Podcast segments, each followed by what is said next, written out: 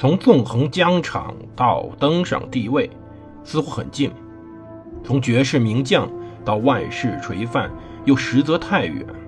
把手中的权杖换成头上的皇冠，要经历多少勾心斗角、纵横捭阖，乃至腥风血雨？请收听蒙头读书的《拿破仑传》。欢迎大家收听蒙头读书。大家好，我是胡蒙，这里是我们的《拿破仑传》。我们接着讲奥斯特里茨。我们上回讲了，当时拿破仑的诱敌深入，试图把俄奥联军诱到奥斯特里茨村来进行决战。那么，俄奥联军怎么办呢？俄奥联军的部署竟然跟拿破仑所预料的一模一样。俄奥联军分成六个纵队，北面两个呢，则是巴格拉季翁公爵前卫部队一点三万人，和利希滕施泰因亲王的第五纵队一点三万人，又横跨了布吕恩奥斯特里茨大道两侧，负责法军阵线北段。中间，俄奥联军占据了拿破仑放弃的普拉岑高地。在那里布置着科洛弗拉特米洛拉多维奇的1.3万人。此外，康斯坦丁大公指挥了1.1万人的俄国禁卫军作为总预备队在那里。联军主攻方向在普拉岑高地以南，也就是法军的右翼。承担这一任务的包含有金麦尔联军左翼前卫多赫图罗夫的第一纵队、朗阿隆的第二纵队、普日贝谢夫斯基的第三纵队，共3.4万人，由俄国将领。布克斯赫夫指挥，他负责进攻哥德巴赫西畔的苏特尔军的勒格朗师。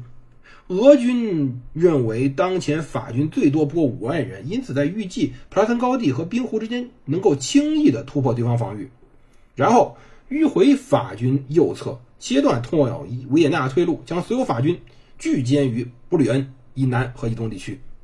其实到一八零五年十二月一号，两军都完成了军队部署。整个兵力队伍来说，法国仍然是劣势。可是经过双天部署以后，局部兵力实际上有了变化。南翼法军用一万人顶着对方四万人，而北翼法军竟然集中了六万人对方四万人。我们可以知道，如果南翼能够顶住的话，那么北翼整个的战争将会非常顺利。拿破仑在战争之前发表了一番非常激昂的演说。军人们，你们面前的俄军正准备替在沃尔姆战败的奥军复仇，他们正是你们在霍拉布伦所击败的那些部队，现在却跑到了这里来了。我们所占据的阵地坚不可摧，如果敌人企图迂回我军右翼，将势必将其侧翼暴露在我们面前。这次胜利将结束我们的战役，我们可以住进冬季营房过冬，并且将得到国内新建军的增援。到那时。我们所致力赢得的和平将无愧于人民，无愧于你们自己了。当晚九点钟，拿破仑骑马视察了全县当时在野营中的部队。一年之前的今天，拿破仑被加冕为法兰西帝国皇帝。现在这个自己加冕一周年的日子，皇帝正在战场前线展开一场决定这个一周年的帝国命运的决战。即使如拿破仑也非常忐忑不安，而法军士兵。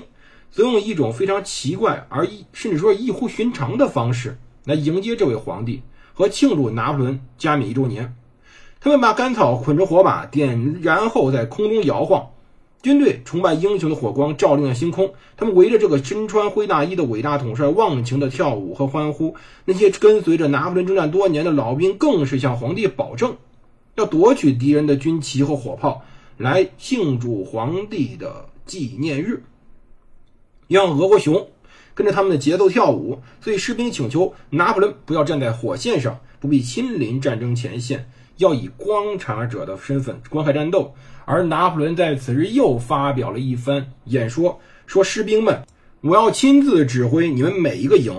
如果你们以你们一贯的勇敢将混乱带到敌人阵线之前，我将一直远离火线。如果幸运女神有任何犹豫，哪怕仅一秒钟，法兰西帝国的皇帝将站在最前线。”带领你们前进，士兵们，我们要以一记迅猛的攻击结束这场混战。这一番讲话让法军士兵更是慷慨激昂。想想自己伟大统帅自己的皇帝在自己面前为自己鼓劲儿，“皇帝万岁”的巨大欢呼声使得对面联军为之震动。可是这时候搞笑的事发生了，对面的联军在想什么呢？对面联军认为法军要烧营撤退。不知道到底对面联军获得什么消息如此乐观？可见办任何事之前，乐观真是要不得的一种想法。必要的乐观是需要的，可是过分的乐观会让你误会这个世界。当时，在一八零五年二十二月二号，东方刚刚泛起了曙光，浓雾开始笼罩着战场。七点三万名决心以死效忠的法国官兵准备就绪，严阵以待。早上七点钟左右，穿着绿色军服和俄军穿着白色军服的奥军，各自排成密集队列，在十二公里的正面上，同时向法军发起了进攻。奥斯特里茨会战在此正式爆发。这场战争，双方的统帅分别是法兰西帝国皇帝、奥地利帝国皇帝以及俄罗斯帝国的沙皇。因此被称为叫做“三皇会战”。可是，由于奥地利帝国皇帝的弗朗茨一世，同时又是神圣罗马帝国皇帝的弗朗茨二世，那么这一个战场上竟然放了四座皇冠。在整个战争过程中，其实奥地利的军队有问题，奥地利步兵由于连续作战，连续战败，士气低落。此外，奥斯特里茨会战中的奥军步兵只有萨尔茨堡步兵团和少数边区部队还是完整，其他各团多数是被补充入了老弱病残，是一种后备部队组成的。不过，奥地利的骑兵与炮兵保持了非常强的战斗力，他的骑兵和炮兵在战斗中给法国带来了非常大的伤亡。作为联军主力的俄罗斯军队的炮兵和骑兵都很强大，并且有着自己鲜明的特色。俄罗斯的步兵呢，强壮结实勇敢，可是他们有个最大的问题，他们过于信奉上帝，他们是个非常可怕的、不可救药的宿命论者，他们受宗教影响比任何国家都深重。俄国士兵可以任劳任怨地服从长官，尊敬长官，甚至说是被长官打骂，他无条件地热爱他们的小父亲沙皇。同时，他们在战场上缺乏主动性，容易失控，一旦失去军官或者指挥官，他们会纷纷撤退。在胜利的时候，他们高喊着“乌拉”进行冲锋；但是失败的时候，特别容易败下阵来。不过在此时，俄国军官是由已故名将苏洛洛夫调教出来的俄国军官团，经过了与奥斯曼帝国多年的战火洗礼。一直以来啊，我们对于俄国人有一个误解，包括我们如果说说到拿破仑，大家一定会想到，对，就是我们经常用的那些插曲里面的《全面战争》拿破仑的那个游戏。对于俄国有个误解，就在游戏里面就有嘛，就一说到俄国，一说到毛子，毛熊喜欢干什么呢？穿着绿色军装乌拉冲锋。俄国给人的误解是特别注重白刃战，而不注重火力。尤其是我们会根据苏沃洛夫在一本书叫做《制胜的科学》里的一句话：“子弹是笨蛋，刺刀是好汉。”但实际上这是一个断章取义的误解。《制胜的科学》里原话是这样写到的：说珍存三天的子弹，有时候要珍存到够用整个战役。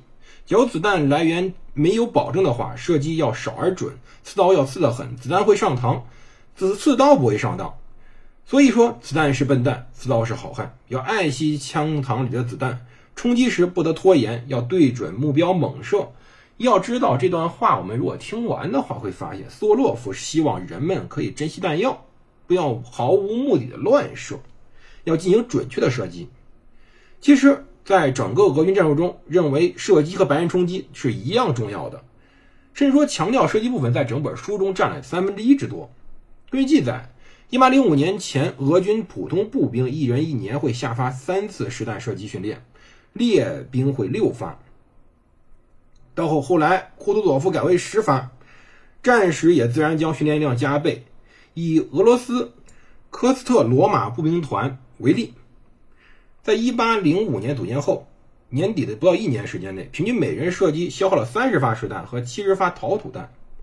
因此，俄罗斯步兵实际实力非常强大，他们擅长排枪射击、白刃格斗，他们是令人生畏的毛熊。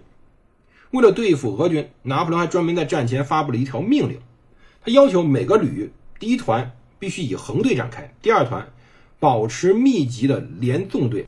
他要求整个第二团第一营在右，位于第一团第一营的后方；第二团第二营位于左，位于第一团第二营的后方。炮兵至于前面两个营之间的间隙中，两翼也应该布置若干破炮兵，在每旅后面都要有一个骑兵中队，或者至少一支骑兵队，以便于在敌军溃败时穿过间隙驰行追击。用这种复杂的战斗队列，他们既能以展开火力痛击敌人，又可以保持密集纵队应付敌人的快速突击。